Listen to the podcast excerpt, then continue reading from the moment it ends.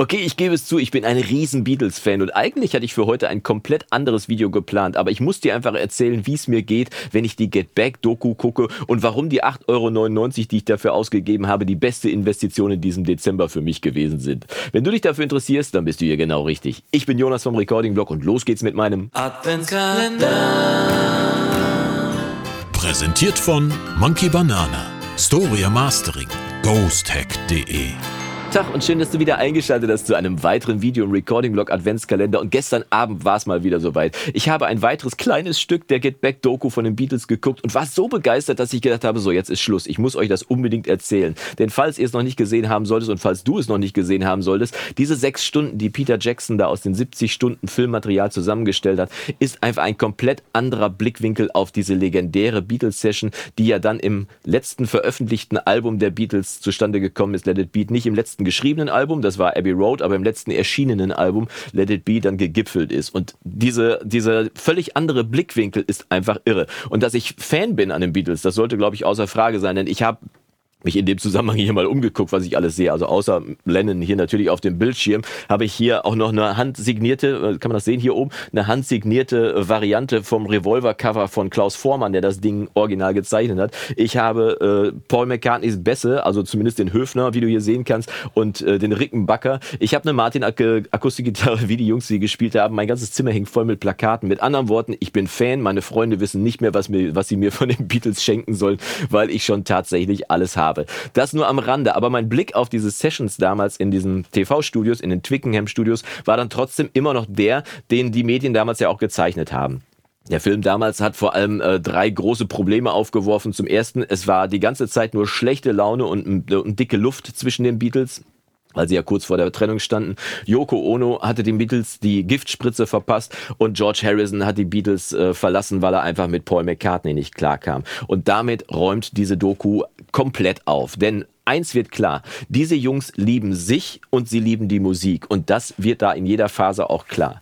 Ja, George Harrison hat die Beatles tatsächlich zwischenzeitlich mal verlassen, weil er einfach nicht mit der Arbeitsweise in diesem TV-Studio klarkam und vielleicht auch einfach mal frische Luft schnappen musste, weil die Jungs wirklich ja auch jahrelang durchgearbeitet haben.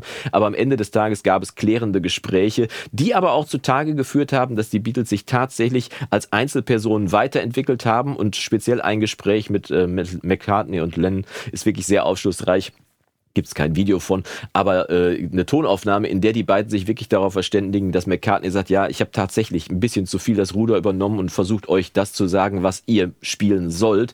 Äh, und die Beatles haben ja immer so funktioniert, dass wir alle das gespielt haben, was wir für gut befunden haben und daraus sind die Beatles geworden. Das hat er in dem Zusammenhang eingesehen. Vielleicht für sich da auch den Schluss äh, gefasst oder den Entschluss gefasst, okay, die nächste Platte mache ich alleine. Aber zumindest ist dieses, äh, dieses Gerücht, dass äh, da dieser mega Beef gewesen ist, ist komplett ausgeräumt, denn was die Jungs Jungs vor allem hatten, ist irre viel Spaß. Sie haben Musik gemacht, sie haben geblödelt, Spaß gehabt, gelacht und nur, äh, ja, auch viel geraucht. Tatsächlich, damals wurde viel geraucht. Aber es ist wirklich irre. Auch dazu zu gucken, wie viele Leute da rumlaufen. Da läuft einfach während einer Probe oder während ein Song geschrieben wird, ein Fotograf durchs Bild. Überall sind Kameras. Man muss sich den Druck vorstellen. Glenn Johns, der berühmte Toningenieur, steht da und versucht irgendwie händeringend die Mikros an die Position zu kriegen, dass er irgendwie was aufnehmen kann, was man zeigen kann. Und dann das Ganze nochmal im zeitgeschichtlichen Kontext zu betrachten, ist auch nochmal spannend. Denn wenn Paul, äh, wenn John Lennon plötzlich reinkommt und sagt, ey, hast du gestern die Rede von Martin Luther King gehört? I had a dream. Da ist es mir, da ist es mir wirklich über den Rücken gelaufen, ich gedacht habe, boah, wie, wie irre muss die Zeit gewesen sein, dass so eine Rede mal eben gestern passiert ist und heute kannst du dich mit deinen Kumpels darüber unterhalten, was heute in den Geschichtsbüchern drin steht, äh, was wir ja le leider nicht, äh ob der späten Geburt nicht mitgekriegt haben. Leider oder zum Glück. Ich weiß es nicht genau. Das musst du mir mal sagen. Aber tatsächlich ist das wirklich ein Dokument. Und was ist diese, Dokument, äh, diese Dokumentation nicht? Das kann ich dir auch sagen, sie ist nicht kurzweilig.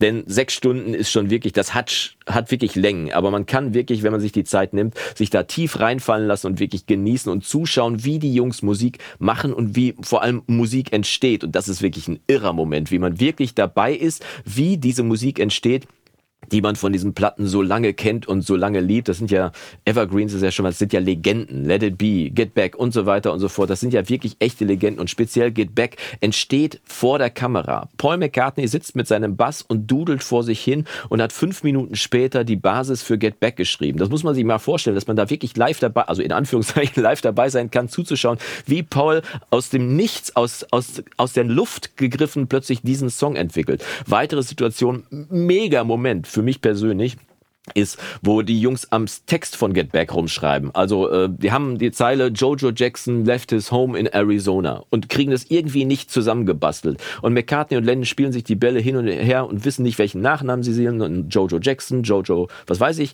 Und plötzlich sagt Paul McCartney einfach so, und dabei ist die Kamera geschnitten auf auf Lennon, ähnlich wie jetzt gerade bei mir im Hintergrund, ist die Kamera geschnitten auf Lennon und McCartney sagt so ins Nichts herein, Jojo left his home in Tucson, Arizona. Und man sieht, wie der Kopf von Lennon rumgeht und guckt und wie es in seinem Kopf Klick macht und er sagt, für sich in seinem Kopf stattfindet, das ist es.